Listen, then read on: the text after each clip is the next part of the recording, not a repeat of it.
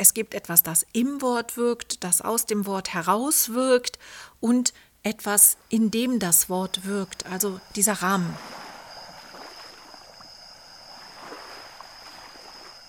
Ja, es stimmt, du bist einzigartig und du bist jetzt hier, zufällig oder geplant, was eigentlich das gleiche ist, beim Elemente-Podcast gelandet.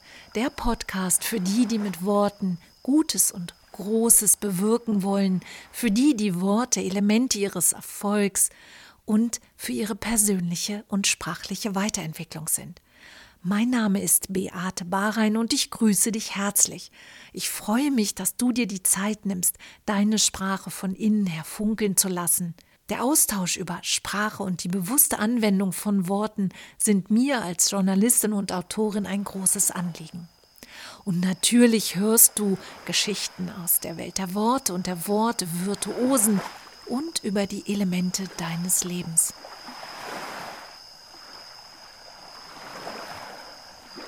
Dies ist Folge 3 des immer noch jungen Elemente Podcasts. Diesmal werde ich etwas über die Bedeutung der Worte sagen, über das, was in ihnen wirkt und auch etwas über die immer wieder so betonte Macht des Wortes.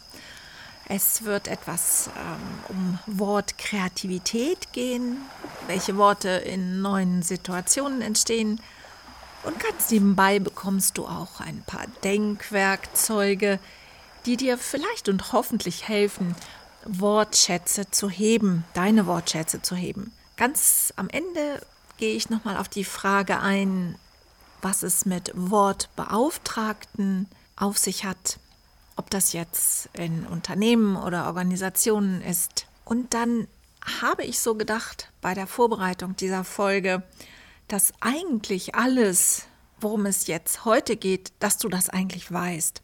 Du bist dir dessen aber vielleicht nicht mehr bewusst, so wie du automatisch gehst. Du gehst und denkst nicht drüber nach, du redest und du schreibst und die Worte kommen dir so einfach. Das ist auch alles soweit in Ordnung, aber du wirst ja auch geprägt von deinem Umfeld. Und von daher lohnt es sich ab und an nochmal zu gucken, was sage ich da eigentlich, was schreibe ich da eigentlich wo so wie du automatisch gehst, schleichen sich vielleicht irgendwelche Haltungsfehler ein oder ähm, du gewöhnst ja irgendwie einen, einen, einen falschen Gang an, der dir dann wieder irgendwelche Probleme bereitet, Schmerzen bereitet. Ähm, das muss dann korrigiert werden, ist ein bisschen aufwendig. Und deswegen ist es sowieso das Beste, immer ganz bewusst auch zu gehen. Selbst wenn natürlich das Gehirn das äh, automatisch macht oder eben da alles automatisch äh, sich gestaltet und auch damit eben ähm, Arbeitsleistung gespart wird, ist das ab und an wirklich hilfreich, da hineinzuspüren und zu spüren, wie ist es, wenn ich einen Fuß aufsetze und ihn wieder hebe und den anderen Fuß aufsetze und wieder hebe, wie sich das Gewicht verlagert. Du siehst, das Ganze, was, was man jetzt so analog im Bezug auf Gehen sagen kann, das trifft auch auf Sprechen und Schreiben zu. Vielleicht brauchst du auch Inspirationen für deine Sprache oder deine Kommunikation und deswegen findest du dich genau hier auf diesem Podcast. Vielleicht ist dein Fundus irgendwie ein bisschen ausgedörrt, der, dein Wortreichtum ist etwas, äh, hat sich etwas verringert will ich nicht sagen, dass du wortarm bist, sonst wärst du Tatsache nicht hier. So könnten vielleicht meine Entdeckungen, die ich hier teile, etwas zur Wiederbelebung beitragen. Als Journalistin, Autorin und ganzheitlich ausgebildete Beraterin nehme ich mir Worte zu Herzen und zucke manchmal richtig gehend zusammen, wenn ich bestimmte Kombinationen höre oder so, so ganz leicht daneben angewandte Worte ich denke dann, dass das einfach ein Automatismus ist, weswegen dieses Wort jetzt äh, angewandt wurde, aber es nicht wirklich die Bedeutung für diesen Menschen hat, der da gerade sprach oder etwas schrieb. Ich spreche hier, das möchte ich nochmal ganz sehr betonen, nicht als Sprachwissenschaftlerin, sondern als Entdeckerin. Das ist mir ganz wichtig, damit du dich auch so ein bisschen auf diese, auf diese Reise begeben kannst und wir das auch quasi miteinander tun. Also nun öffne ich wieder einen neuen Raum für Sprache, Nach dem Betreten wirst du garantiert nicht mehr wie vorher über Sprache denken und das vielleicht so als, als gut gemeint und auch ein bisschen humorvolle Vorwarnung, sondern du wirst dich fragen, was bedeutet ein Wort wirklich? Womit wirkt es? Welche Macht hat ein Wort oder welche Macht wirkt durch ein Wort hindurch? Da gibt es so ein ganz interessantes Buch, das heißt Words Can Change Your Brain. Also auf Deutsch heißt das Buch Wie Worte unser Leben ändern können von dem Neurowissenschaftler Andrew Newberg und dem Kommunikationsexperten Robert Waldman.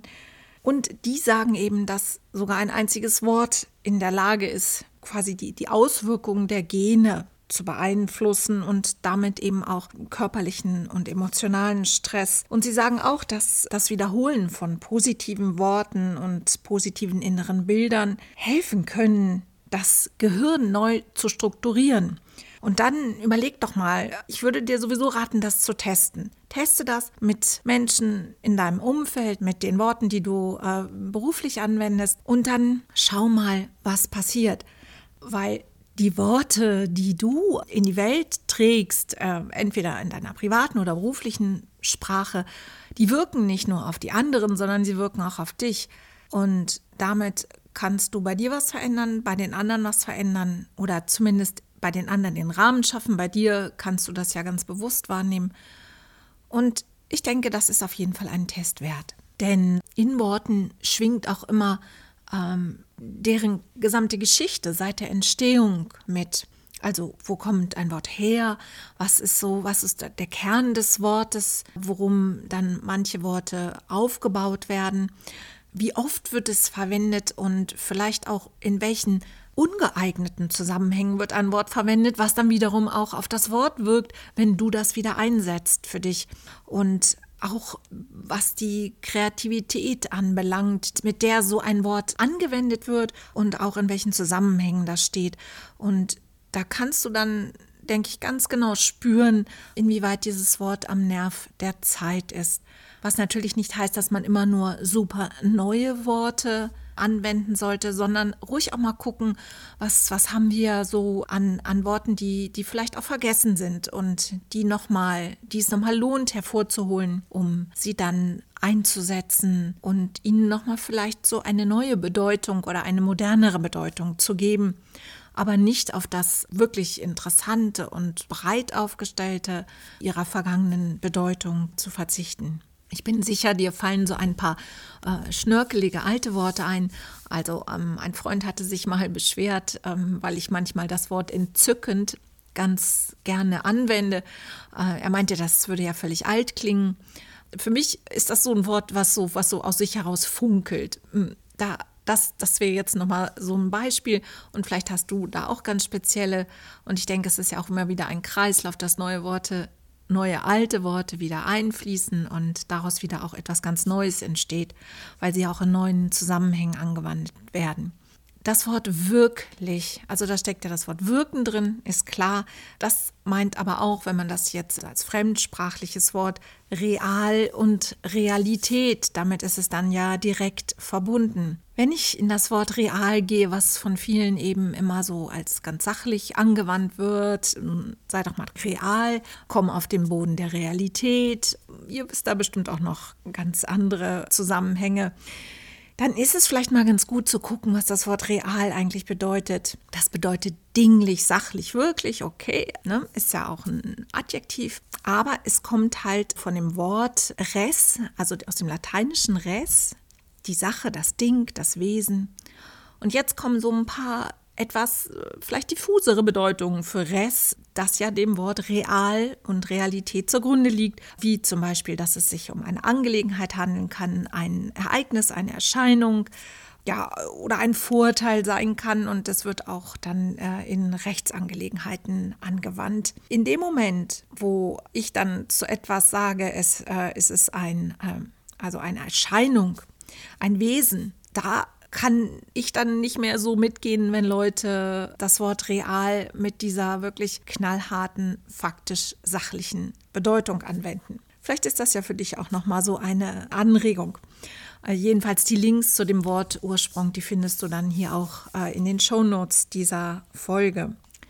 Wenn es um die Macht der Worte geht, dann sind ja Kirchenleute oder hm, ja eigentlich Männer, äh, die fühlen sich dann ja immer so berufen, ähm, darauf hinzuweisen. Und da gibt es dann ja auch den schon sehr bekannten Einstieg in die Schöpfungsgeschichte aus dem Johannesevangelium, wo es dann eben auch, auch heißt, ähm, im Anfang war das Wort, das Wort war bei Gott, das Wort war Gott. Und dann heißt es noch, dass alles ist durch das Wort geworden, ohne das Wort wurde nichts was geworden ist. Das finde ich, weist im Wort ja nochmal so eine ganz äh, spezielle äh, Kraft zu, wobei natürlich nicht zu vergessen ist, dass vor dem Wort kommen die Gedanken und da kommt der Geist, da kommen die Impulse. Und diese gesamte Bedeutungskette, die tut es gut, ab und an mal so für sich zu analysieren. Nun hat eben Papst Franziskus auch mal anlässlich der Fastenzeit gesagt, dass man den geistigen Kampf gegen das Böse und mit der Macht des Wortes Gottes angehen sollte. Daraus könnte man dann jetzt folgern, dass es auch einen geistlichen Kampf gibt. Ich würde dann vielleicht sagen geistigen Kampf, Vielleicht ist Sprache auch, auch immer ein Kampf, immer Konfrontation, da ja Wort gegen Wort steht. Also eine, ein Wort mit seiner Bedeutung steht an der Grenze eines anderen Wortes mit seiner Bedeutung. Und darauf müssen wir Wortschaffende immer mal wieder richtig genau hingucken. Denn es geht auch um die Bedeutung des Rahmens, in dem ein Wort angewandt wird, in, den, in dem ein Wort äh, Ausdruck findet, gesetzt wird, auch von uns. Ähm, da spricht man heute ganz gerne von Framing, also dem Deutungsrahmen, ähm, der eben Sprachbilder hervorruft und auch eine gewisse Wertung zulässt, was das Wort ausmacht. Also es wird sozusagen der inhaltliche Rahmen eines Textes oder eines Beitrags geschaffen, womit wir eben als Textende diese Zwischentöne anlegen und auch so ein bisschen äh, schon so die Tendenz äh, beeinflussen können. Aber immer wirklich sehr große Aufmerksamkeit sollte darauf liegen, ja, in welchem Framing, in welchem Deutungsrahmen ein Text oder Worte letztlich aufgenommen werden. Da das so wichtig ist, denke ich, sollte das eine extra Podcast-Folge werden. Und da werde ich auch jetzt nicht weiter drauf eingehen. Wir haben jetzt eben gesagt, also es gibt etwas, das im Wort wirkt, das aus dem Wort heraus wirkt und etwas, in dem das Wort wirkt, also dieser Rahmen. Einen Rahmen haben wir auch, wenn wir eine neue Situation haben, wie jetzt zum Beispiel diese gesamte Corona-Krisensituation. Ähm, das ist etwas Neues und Sprache und Worte be- und verarbeiten das Ganze ja auch. Ähm, und so sind in den letzten Wochen eben ganz viele neue Wortschöpfungen entstanden und auch immer wieder in den sozialen Netzwerken ganz speziell auch angewendet worden mit Bezug eben auf diese äh, Corona-Krise. Sie sind teilweise humorvoll, aber in ihrem Kern haben sie zumindest mich ziemlich nachdenklich gemacht, ähm, auch wenn es so erstmal auf den ersten Blick ziemlich amüsant und lustig ist. Ähm, beispielsweise hatte einmal Katharina Nokun, ähm, sie ist nicht nur Autorin der interessanten Bücher Die Daten, die ich rief, und jetzt des neuen Buches Fake Facts, wie Verschwörungstheorien unser Denken bestimmen, sondern sie ist eben auch politische Aktivistin und viel in den sozialen Medien unterwegs. Und da hatte sie aufgerufen per Twitter zum Sammeln von Wortneuschöpfungen eben in dieser Corona-Krise. Sie äh, startete dann gleich mit Auszügen ihrer Sammlung, äh, sowas wie Abstandskaffee, Pandemie-Blues, äh, Corona-Wut, Corona-Party, äh, anzoomen und zurückzoomen, äh, wo gleich dann der, der Markenname noch äh, ganz geschickt mit eingeflossen ist, was sich ein Unternehmen ja dann äh, wirklich davon träumt, dass, dass das so geschieht. Und in den Kommentaren stand dann eben sowas wie Schnutenpulli, eben auch für diesen Mund-Nasenschutz, ähm, Masketier äh, in Anlehnung an die französischen Musketiers, die edlen Kämpfer äh, sozusagen. Dann wurde dann wurde da auch vom Distanz in den Mai gesprochen von Hüft-Corona. Das ist vielleicht so ein bisschen geläufiger eben für, für die zusätzlichen Funde, die sich um die Hüfte angesiedelt haben äh, während dieser Corona-Zeit. Und dann auch etwas böse der Wuhan Shake. Also ein, ein Mixgetränk, was eine sehr äh, bedenkliche Herkunft hat, was man eben nicht äh, zu sich nehmen sollte. Da steckt da auch gleich mit drin. Und ein Kommentator meinte noch, dass das Wort Abstandszahlung jetzt in dieser Zeit eine ganz andere Bedeutung bekommt, also ein altes Wort bekommt in einer neuen Situation eine neue Bedeutung. Der gesamte Beitrag, den findet ihr da hier unter dem Podcast verlinkt und könnt euch dann nochmal selbst einen Eindruck verschaffen und vielleicht auch noch eigene Worte mit einfügen. Dann hat das Zukunftsinstitut auch eine Wortsammlung äh, veröffentlicht. Die haben so eine äh, spezielle Webseite gestaltet, die heißt Die Zukunft nach Corona. Und das Zukunftsinstitut sagt vielleicht einigen was, das ist eben um den ähm, Zukunftsforscher Matthias Hawks entstanden. Und da finden sich auch sehr interessante Beiträge, also Szenarien, die das äh, Zukunftsinstitut entwickelt hat, wie es nach dieser Corona-Krise weitergehen kann also von ganz schlecht bis wirklich sehr positiv. Ähm, da ist so für jeden etwas dabei. Ein ganz lustiges Wort, äh, also mal wirklich humorvoll und nicht sarkastisch, fand ich das Wort Balkonista. Durch die Einschränkung gab es dann eben so irgendwelche Selbstdarsteller auf Balkonen, die sich dann entsprechend in den sozialen Medien verewigt haben. Das Wort Balkonista, was mich eigentlich ein bisschen an Barista erinnert. Äh, und dann bin ich sofort auch bei dieser ähm, äh, bei dieser Werbung, ähm, ich habe gar kein Auto. Jetzt weiß ich nicht mehr, es war, glaube ich, eine Kaffeewerbung. Es ist jetzt voll unangenehm. Ich verlinke das auch noch, die, die Originalwerbung verlinke ich hier in den Show Notes. Dann die Koff-Idioten, das ist auch eine, eine Wortschöpfung, also Covid und Idiot. Das sind die Menschen, die äh, irgendwie sich äh, nicht an die, an die äh, vorgeschriebenen Regeln halten. Ähm, das Wort finde ich besonders, äh, weiß nicht, ich finde es einfach stumpf und uncharmant, aber das ist wirklich meine, meine persönliche Meinung. Dann das Wort Pandemix fand ich sehr lustig. Und zwar meint das dann wirklich die Mixtapes, sozusagen, also die DJ-Playlists, die in dieser Zeit entstanden sind, die ja dann vielleicht sogar zu Tode gehört wurden, weil ja, es gab wenig äußerliche Anlässe und dann wurde eben mehr auf äh, das eigene eben auch Zugriff genommen. Dann etwas wirklich dann Makaberes, das ist das Wort Postschlitz, Maniküre. Also, dass man, wenn man denn unbedingt seine Nägel äh, fremd machen lassen will, dass man die dann quasi durch den Postschlitz äh, hält, um dann die Maniküre zu bekommen und beide Seiten optimal geschützt sind. Bedenklich fand ich das Wort, äh, es ist richtig, aber ich fand es bedenklich, was da als an Inhalt drin steckt. Das Wort Coronials, also ähm, analog zu den Millennials, eben die Generation, die jetzt mit diesen Folgen aufwächst, die äh, vielleicht, also die, die Kinder, die in dieser Zeit geboren sind, aber für mich sind es noch eher die Kinder, die diese Zeit bewusst und auch irgendwie ein, ein wenig traumatisierend sicher ähm, erlebt haben. Dann gibt es noch dafür den Begriff Generation C oder Generation Corona. Das finde ich schon sehr geschichtsprägend. Das hat schon sowas wie die Kriegsgeneration. Also das schwingt für mich da einfach mit. Ich hatte ja gesagt, dass ich aufgrund dieser, dieser wirklich äh, genauen Forschung, was so in den Worten steckt, äh, mich gefragt habe, ähm, ob es sinnvoll ist, dass es Wortbeauftragte in Unternehmen und Organisationen gibt. Ähm, jetzt sagt ihr wahrscheinlich, ja, das gibt es ja schon, da, da gibt es dann äh, Menschen in der Unternehmenskommunikation ähm, oder anderen Stellen, die sich eben genau um das kümmern. Ich bin mir ähm, manchmal nicht so sicher, ob es denen da wirklich um Worte geht ähm, oder in, in, ob es in vielen äh, von diesen Stellen um, äh, um die Worte an sich geht, sondern da geht es immer nur um, um diese ähm, um bestimmte Zusammenhänge, um bestimmte Unternehmenskommunikation.